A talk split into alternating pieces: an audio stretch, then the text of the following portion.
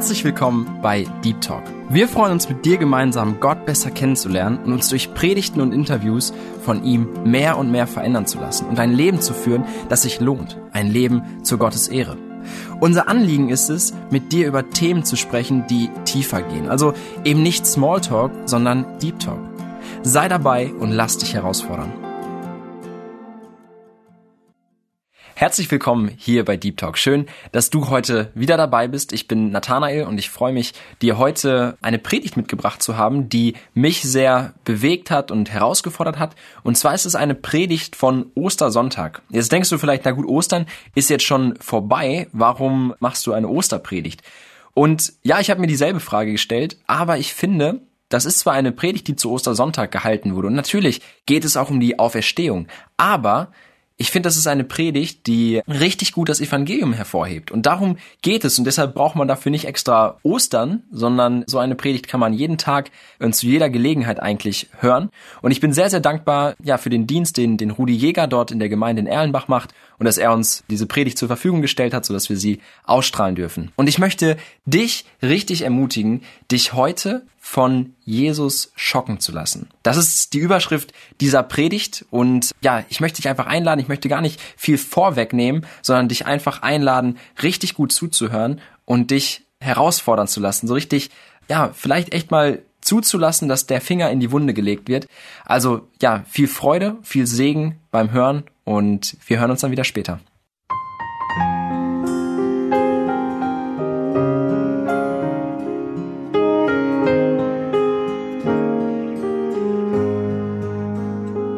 Hast du schon empfangen Gottes Kraft und Heil? Bist du rein in dem Blute des Herrn?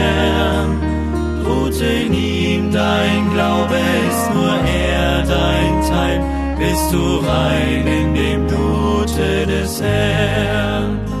Bist du rein, völlig rein, in dem kostbaren Blute des Herrn, des Herrn. Ist dein Kleid gewaschen, ist es weiß wie Schnee. Bist du rein in dem Blute des Herrn? Ist dein Wandel heilig, ist der Gott geweiht, bist du rein in dem Blute des Herrn. Suchst du Trost beim Kreuze wieder allem Leid, bist du rein in dem Blute des Herrn.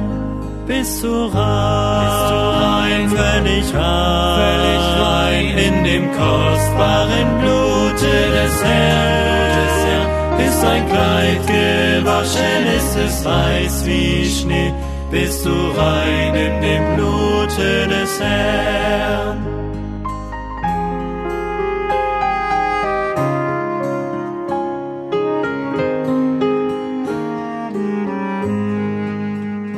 Sind die Kleider helle, wenn das Lamm erscheint, rein und weiß in dem Blute des Herrn. Ach so froh der Stunde, die dich ihm vereint, bist du rein in dem Blute des Herrn. Bist du rein, völlig rein, völlig rein in dem kostbaren Blute des Herrn, des Herrn. Ist dein Kleid gewaschen, ist es weiß wie Schnee, bist du rein in dem Blute des Herrn.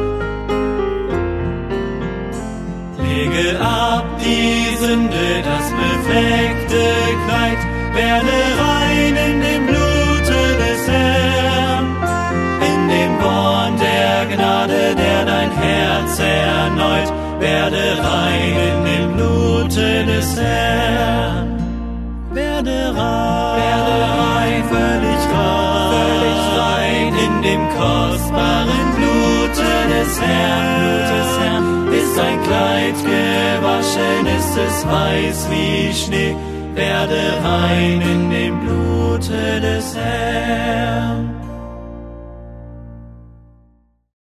Ich habe eine Frage an dich. Wurdest du von Gott schon mal geschockt? Hast du von Gott schon mal den Schock deines Lebens erlebt?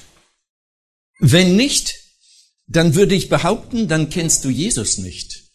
Und wenn du jetzt von meiner Aussage geschockt bist, dann warte bis zum Schluss der Predigt. Ich hoffe, dass ich es auf den Punkt bringen kann, was ich sagen möchte. Und wenn nicht, dann meldet euch bitte. Aber alles der Reihe nach. Wir feiern heute die Auferstehung. Jesus ist auferstanden und wir feiern das. Und wir lesen heute einen Text aus dem Matthäusevangelium aus dem 28. Kapitel. Kapitel 28 ab Vers 1 bis 6. Ich sage ganz bewusst, dass man die Verse nicht einblenden soll, damit man in der eigenen Bibel sie liest. Das ist eine Ermutigung, die eigene Bibel mitzunehmen. Und so, Matthäus 28 ab Vers 1.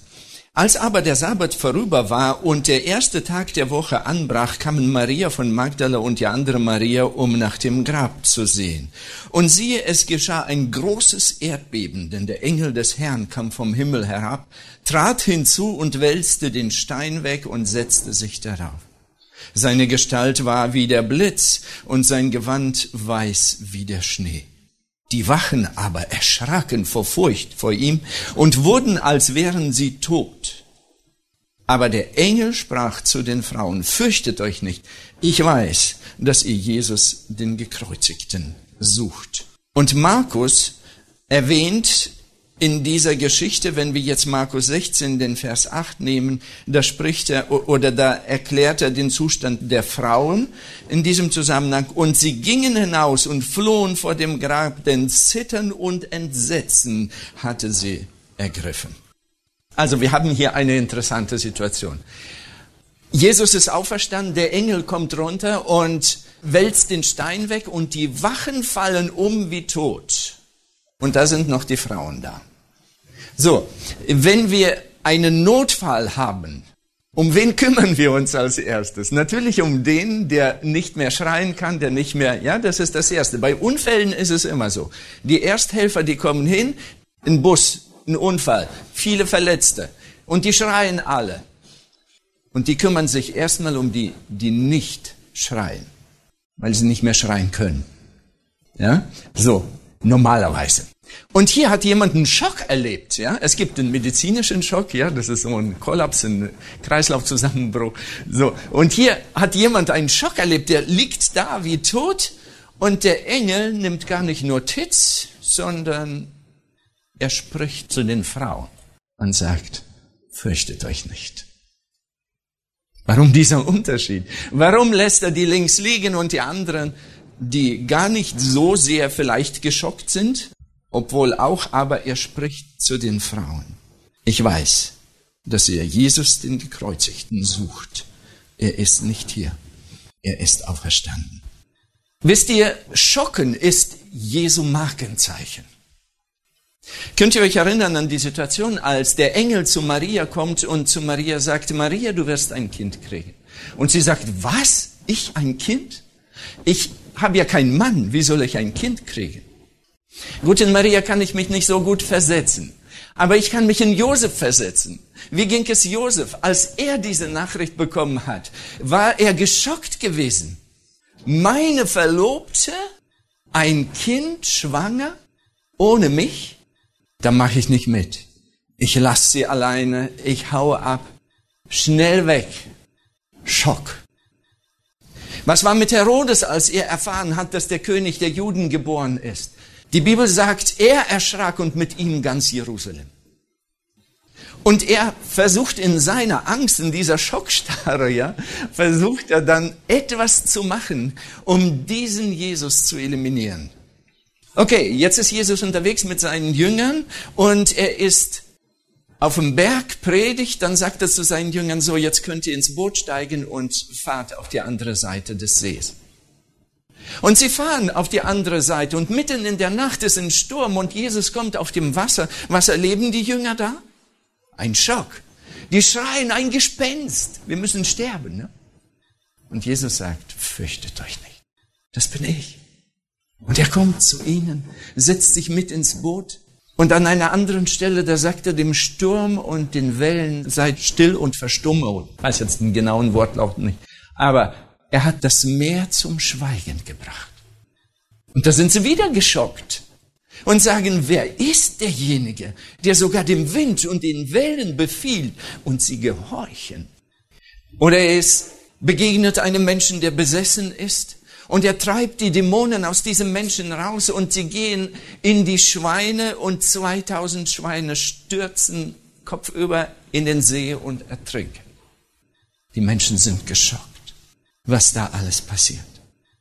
Genauso sind sie geschockt, als Jesus mit einmal eine Geißel nimmt und fängt an, aus dem Tempel die Händler zu vertreiben, die Tiere, die da verkauft wurden. Und er treibt sie aus aus dem Tempel und sagt, raus mit euch, das ist das Haus meines Vaters. Es soll ein Bethaus sein. Ihr habt eine Mördergrube daraus gemacht. Und die sind geschockt. Wer hat dem die Macht gegeben, hier sowas zu veranstalten? Als Judas die 30 Silberlinge von den hohen Priestern bekommt, freut er sich darüber. Und er verkauft Jesus vermutlich, weil er dachte, ich kenne Jesus ganz gut, nie im Leben wird er sich ergeben. Er wird das nicht machen. Schon oft wollten sie ihn umbringen. Er wird das nicht machen. Und dann ist er geschockt, als mit einmal in Gethsemane, als er ihm den verräterischen Kuss gibt, merkt, dass Jesus sich gefangen nehmen lässt. Und als er sieht, was mit ihm passiert, dann reut es ihn und er rennt zum Tempel und sagt, ich habe unschuldiges Blut vergossen. Hier habt ihr euer Geld, schmeißt das Geld weg. Und die sagen, das ist nicht unser Problem. Die Jünger, die mit ihm waren, die sind geschockt, dass Jesus mit einmal dasteht vor Gericht und sich verantworten muss und er steht und schweigt da. Und dann wird er verurteilt und wird ans Kreuz genagelt. Und erstmal lachen sie alle und spotten über ihn und dann mit einmal mitten am Tage wird es finster. Und dann sind sie erschrocken. Dann haben sie ihren Schock. Und der Hauptmann sagt, dieser Mensch war wahrhaftig Gottes Sohn. Und dann sind die Jünger unterwegs Zwei Jünger, von denen wir heute gehört haben, sind unterwegs nach Emmaus und Jesus gesellt sich nach der Auferstehung zu ihnen und sagt, worüber spricht ihr? Und sie erzählen ihm ihr Leid und sagen, wir dachten, dass dieser Jesus der Retter ist und jetzt ist der dritte Tag und er ist tot.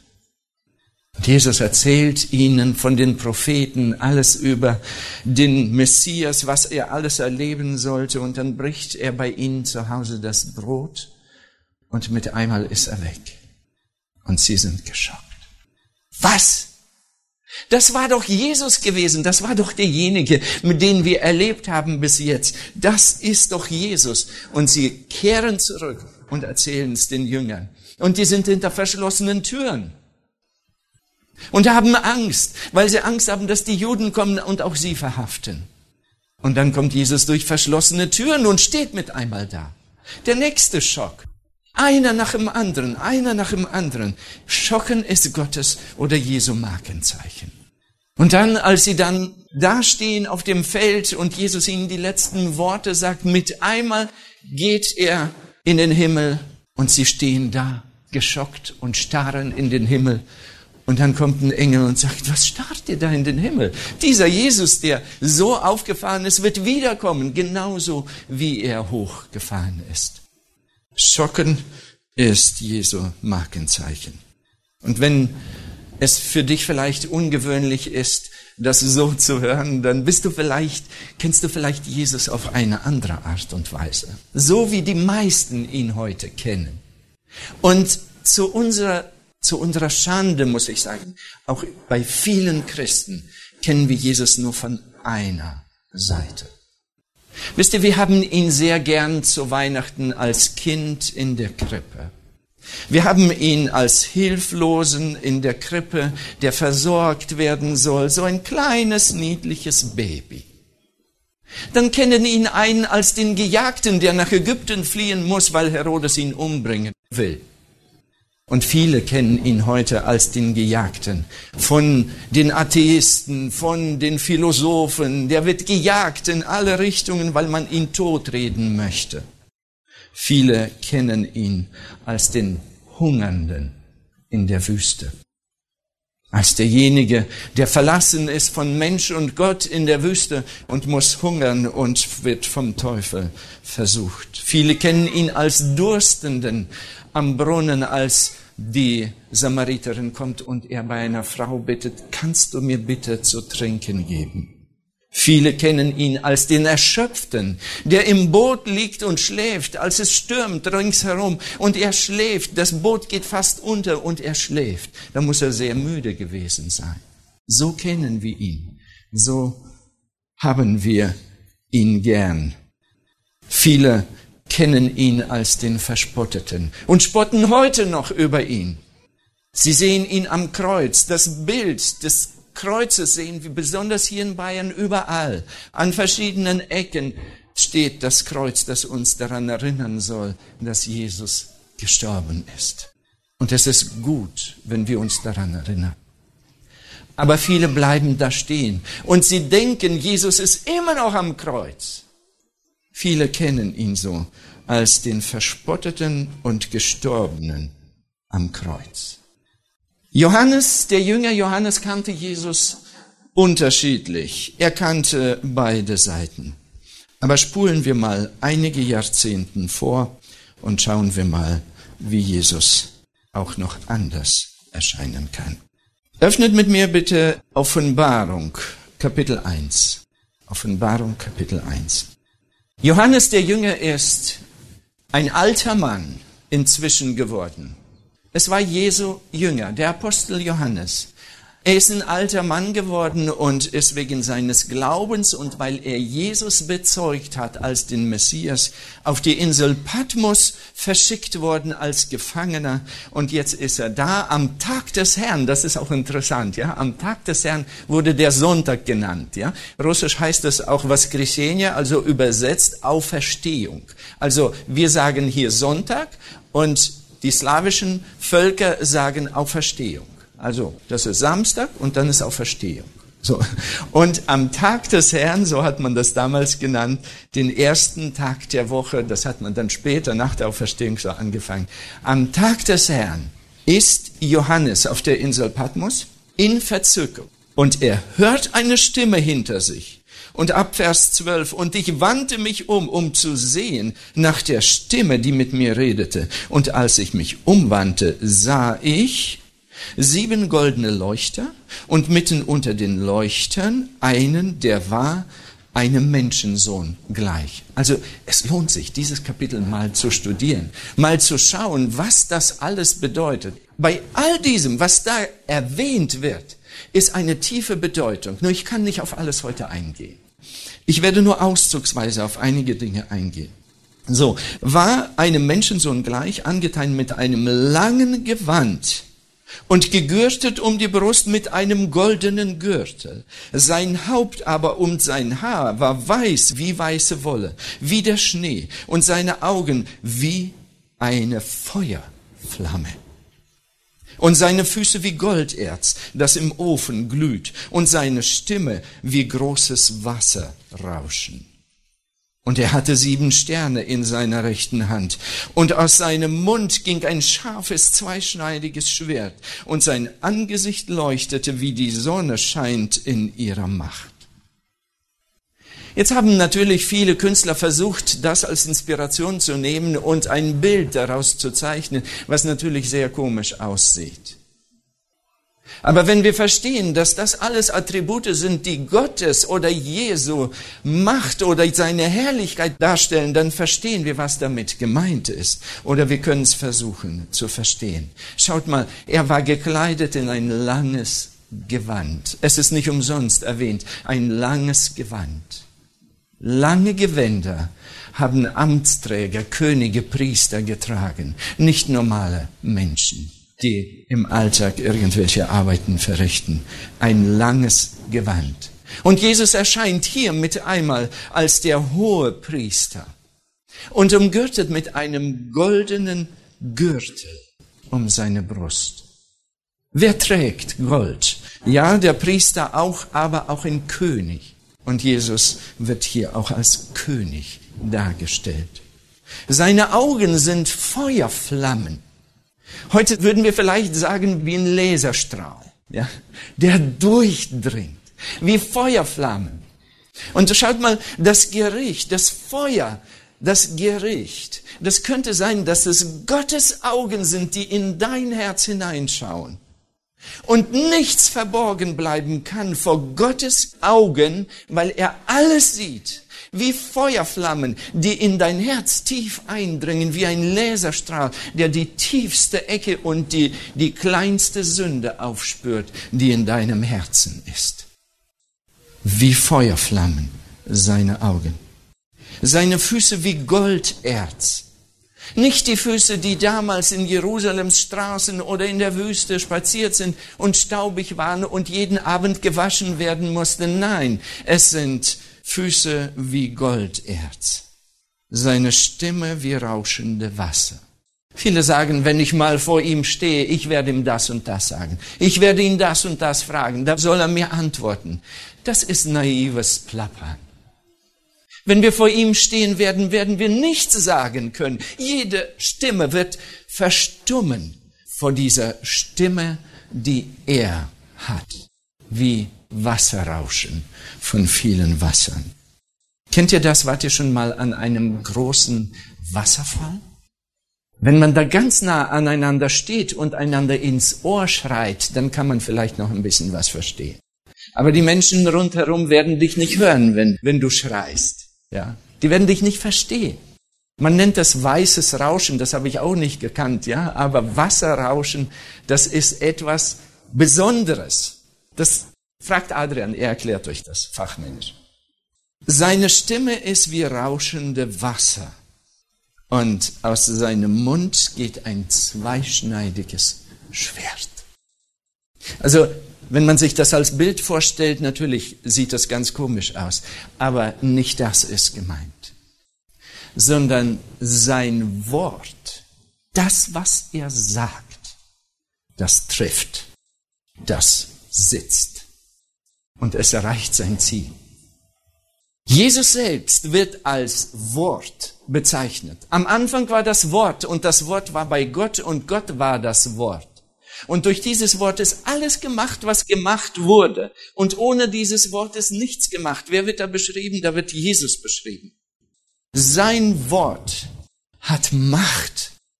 Er sagt kein unnötiges Wort. Was er sagt, das trifft.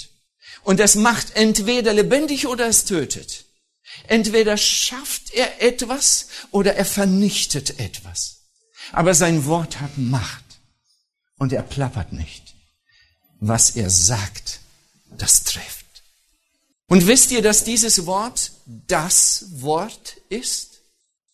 Und dieses Wort, das wird uns irgendwann mal richten. Seine Augen, die tief in unser Herz hineinsehen. Und seine Augen, die jeden Winkel unseres Herzens kennen. Jedes Motiv, jede Gedankenregung, alles kennt er. Mit einmal stehen wir bloß vor ihm. Er sieht alles. Und dann das Wort. Was sagt er jetzt, nachdem er das alles gesehen hat in meinem Herzen? Was sagt er alles? Was sagt er mir darauf? Schaut mal, in meiner Ausbildung früher hatte ich mal eine Situation erlebt, der Lehrer hat ein Examen angekündigt. Und er hat seine Tasche hingestellt und ist kurz raus, um irgendetwas zu holen. Und da ist jemand zu seiner Tasche gegangen und hat die Antworten rausgeholt aus seiner Tasche und hat die Antworten vorgelesen und dann schnell wieder versteckt und sich hingesetzt. Warum? Weil die Fragen wurden verteilt und man möchte ja wissen, was die Antwort ist. Weil wenn man die richtige Antwort gibt, dann weiß man, dass man eine gute Note bekommt. Und wie gern hätten wir doch vor Gott die Antworten schon gehabt, dass wir wissen, welche Note wir kriegen. Ihr Lieben, wisst ihr, dass Gott die Antworten schon gegeben hat? Gott hat das nicht heimlich irgendwo versteckt und du musstest die klauen irgendwo. Nein, er hat die Antwort dir gegeben und du hast das Recht, diese Antworten zu öffnen und zu lesen, was die Antwort ist, wie Gott dich beurteilen wird. Ob du im Gericht durchfällst oder nicht, ob du sein Examen, seinen prüfenden Blick bestehst oder nicht. Gott hat dir die Antworten gegeben. Liest du die Antworten? Viele sagen, mir reicht, wenn ich die Losungen lese. Mir reicht es, ach, ich kann mich nicht so konzentrieren, zehn Minuten am Morgen oder irgendwann mal, naja, vielleicht zweimal die Woche, so ganz kurz. Naja, okay, eine, ein Kapitel am Tag, das ist ja schon viel. Es geht nicht darum, wie viel wir lesen. Es geht darum, ob wir das Wort kennen oder nicht. Wir werden danach gerichtet. Haben wir Gottes Wort, Gottes Herz verstanden. Er legt hier sein Herz offen. Er sagt uns, was sein Herz ist, wo sein Herz schlägt, wo wir ihn treffen können, wo wir ihm begegnen können und was uns im Gericht durchfallen lässt und was uns vor Gericht rechtfertigen wird. Sein Wort sind die Antworten. Hast du sein Wort in deinem Herzen? Kennst du sein Wort? Mir geht's nicht darum, ich will dich gar nicht fragen, wie viel du es liest. Aber oft ist es so, dass wir ohne es zu lesen es gar nicht erkennen können. Und Gott war so gnädig, hat es niederschreiben lassen, damit jede Generation in jeder Sprache es lesen kann und verstehen kann. Kennst du sein Wort, sein Schwert, sein Mund, sein Wort, das er sprechen wird? Und ich bin mir sicher, er wird dieses Wort sprechen, wird treffen. Sein Angesicht war wie die Sonne, die scheint in ihrer Macht. Johannes kennt das Angesicht, das da vor Gericht von den Soldaten geschlagen wurde, in das Gesicht gespuckt wurde. Und jetzt sieht er das Gesicht Jesu strahlend wie die Sonne. Darf ich dich fragen, spuckst du heute noch Jesus ins Angesicht? Und diese Frage muss ich mir selbst auch stellen. Spucke ich Jesus ins Angesicht? Wisst ihr, dass jeder, jedes Misstrauen, das wir Jesus entgegenbringen, ist ihm ein Schlag ins Gesicht. Er hat alles getan. Er hat alles getan. Bis ans Äußerste ist er gegangen, um dein und mein Vertrauen zu gewinnen. Und er möchte, dass wir ihm vertrauen. Und wenn wir das nicht tun, ist es wie ein Schlag ins Gesicht. Unser Unglaube ist ein Schlag in Jesu Gesicht. Schaut ihr, Johannes war sein Jünger. Und Johannes sagt von sich, ich war der Lieblingsjünger. Übrigens, jeder, der sich von Gott geliebt fühlt, kann das gebrauchen und kann das sagen, ich bin Jesu Lieblingsjünger. Ja? Ihr dürft das sagen, wenn ihr das fühlt, wenn ihr das spürt. Dürft ihr gerne sagen. Johannes sagt von sich, ich bin sein Lieblingsjünger gewesen. Er war immer ganz nah bei ihm. Wenn Jesus so aus diesen zwölf noch ein paar herausnehmen wollte, war Johannes dabei gewesen. Und Johannes kannte Jesus besser als die anderen Jünger, weil er an einigen Stellen dabei war, wo die anderen Jünger nicht dabei waren. Johannes kannte ihn. Und Johannes liebte ihn. Und Johannes müsste vor Jesus doch keine Angst haben. Es war sein Lieblingsjünger. Und Johannes liebte Jesus sehr und war sehr traurig, dass Jesus gestorben war. Und jetzt sieht Johannes Jesus in einer anderen Gestalt. Ganz anders. So hat er ihn noch nie erlebt. In dieser Majestät, in dieser Herrlichkeit hat er ihn noch nie erlebt. Und er fällt vor ihm nieder wie tot. Und ihr Lieben, ich behaupte heute, wir werden alle vor ihm niederfallen wie tot. Und dann wird entscheidend sein, ob wir die Soldaten oder die Frauen am Grab sind. Und dann wird entscheidend sein, ob er sagt, geht weg von mir, euch habe ich nie gekannt. Oder er sagen wird, kommt her zu mir, ihr Geliebten des Herrn. Wo legen wir die Grundlage dafür? Hier. Heute. Heute legen wir die Grundlage dafür wo du dann später sein wirst und was du von ihm hören wirst, das sagt er dir in diesem Wort heute, was er dir dann sagen wird. Und die Antwort ist, lebt Jesus in deinem Herzen oder nicht?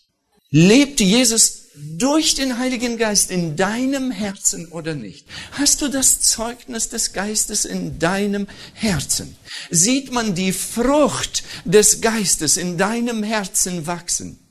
Wir Menschen haben nur eine Möglichkeit zu prüfen, ob ein Mensch geistlich lebendig ist oder nicht. Und ich muss sagen, diese Prüfung ist nur sehr, sehr bedingt. Die ist nicht vollkommen und wir können uns da vertun. Aber Jesus sagt, an den Früchten werdet ihr sie erkennen. Was sind die Früchte?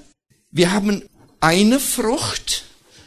Wenn ihr Galater mit mir öffnet, ich hatte, ich habe hier kein Lesezeichen dabei, ich muss es auch erstmal öffnen, Galater. Galater 5, Vers 22. Die Frucht aber des Geistes ist Liebe, Freude, Friede, Geduld, Freundlichkeit, Güte, Treue, Sanftmut, Keuschheit. Gegen all dieses ist kein Gesetz. Das ist die Frucht des Geistes. Und schaut mal, wir kommen ja zu Jesus als Sünder und wir haben unsere alte Natur und Gott pflanzt den Samen dieser Frucht in unser Herz und dieser Same muss dann in unserem Herzen zur Entfaltung kommen. Ja, manchmal dauert es Jahre und es dauert vielleicht ein Leben lang, bis die Früchte zu sehen sein werden. Wisst ihr, in, in der Medizin gibt es so ein, ein Merkmal oder so, wenn es um die Gesundheit geht, fragt der Arzt immer, wird es besser oder schlechter? Nicht die Geschwindigkeit, wie schnell die Veränderungen sind, sondern die Tendenz, in welche Richtung geht es? Geht es bergab oder geht es bergauf? Und wenn es bergauf geht, dann hat der Heilungsprozess angefangen. Ja? Und so ist es hier auch. Nicht die Geschwindigkeit ist entscheidend, obwohl wir uns sehr freuen über schnelle Entwicklungen, ja. Aber nicht die Geschwindigkeit, sondern die Richtung ist entscheidend. In welche Richtung geht es? Wächst mein Vertrauen zu Jesus? Wächst mein Frieden im Herzen mehr und mehr? Oder werde ich immer bitterer? Merken die Menschen um mich herum, dass Jesu Liebe in meinem Herz ist? Wie gehe ich mit meiner Frau, mit meinem Sohn, Tochter, mit meinen Kindern, wie gehe ich mit ihnen um? Das sind Früchte, die zum Vorschein kommen sollten. Und wisst ihr, irgendwann stehen wir vor diesem Richter.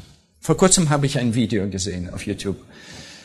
Da ist eine Gerichtsverhandlung und eine Frau sitzt im Gericht, der Rechtsanwalt sitzt neben ihr und es wird das Rechtsurteil vorgelesen.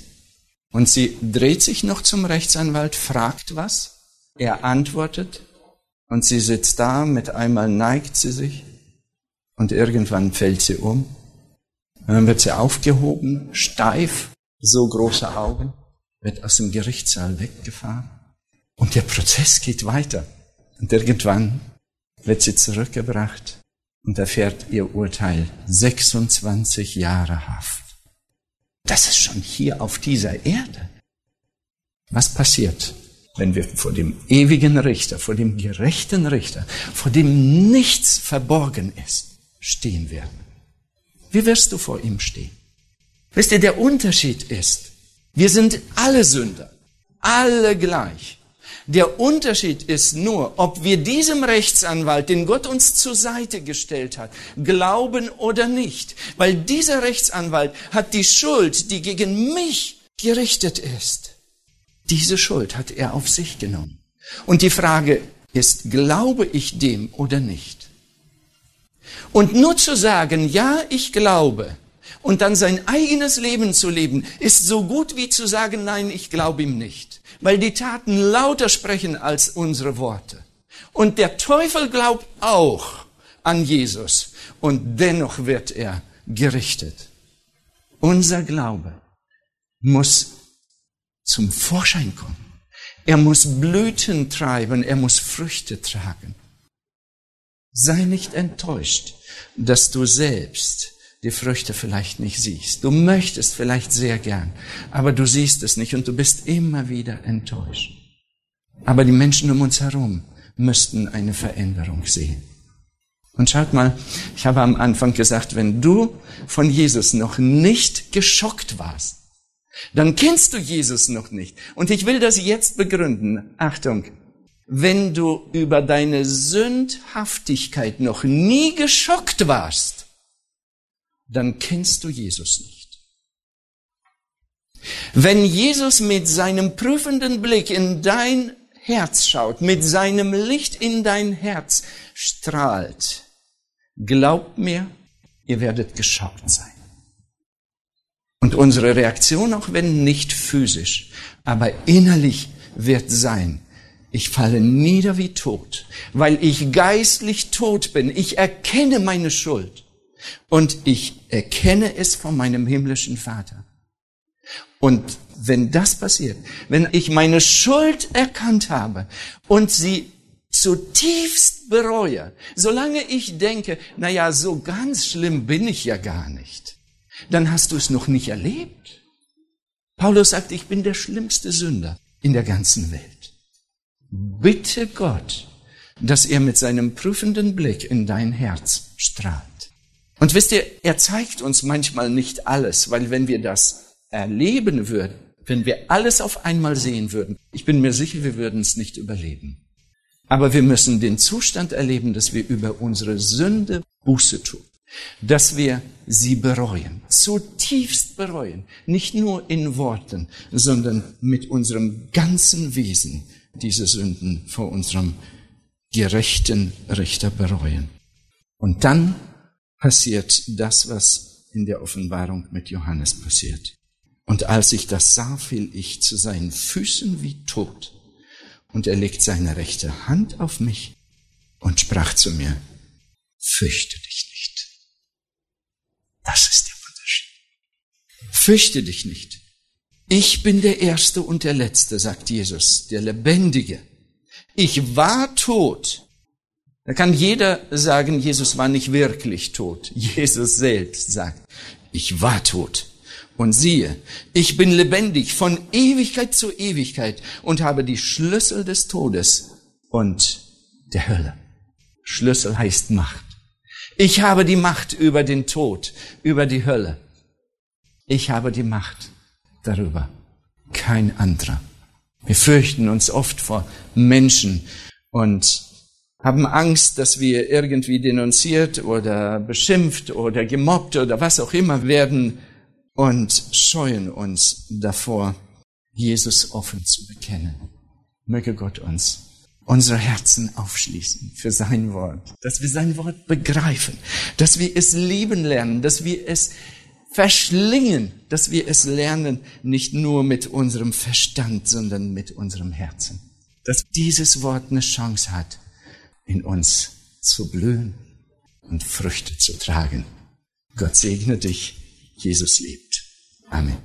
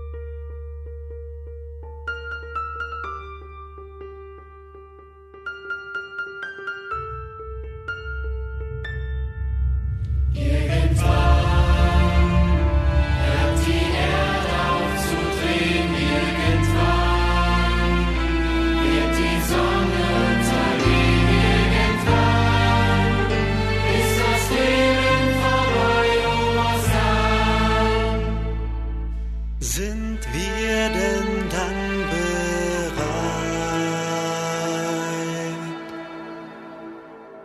für die Ewigkeit?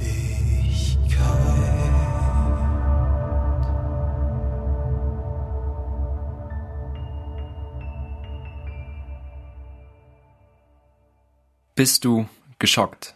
Bist du jetzt geschockt von dem, was du vielleicht gehört hast? Rudi hat es am Anfang gesagt, wenn du noch nie von Jesus geschockt warst, dann kennst du Jesus nicht.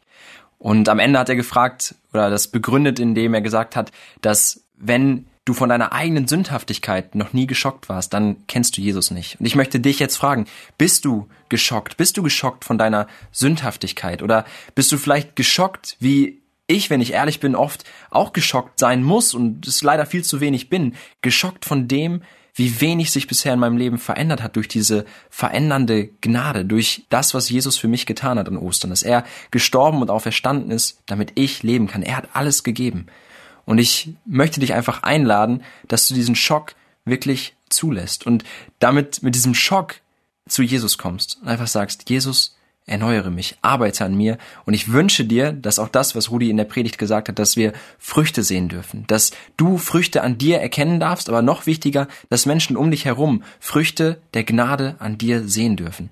Und mit diesem Wunsch möchte ich dich in die Woche schicken und wie gesagt, schreib auch gerne mal ein, ein Feedback oder gib uns irgendwie Rückmeldung über den Schock. Warst du jetzt vielleicht zum allerersten Mal geschockt oder hast du vielleicht schon mal einen Schock gehabt und möchtest uns davon berichten? Sei herzlich ermutigt dazu und bis bald.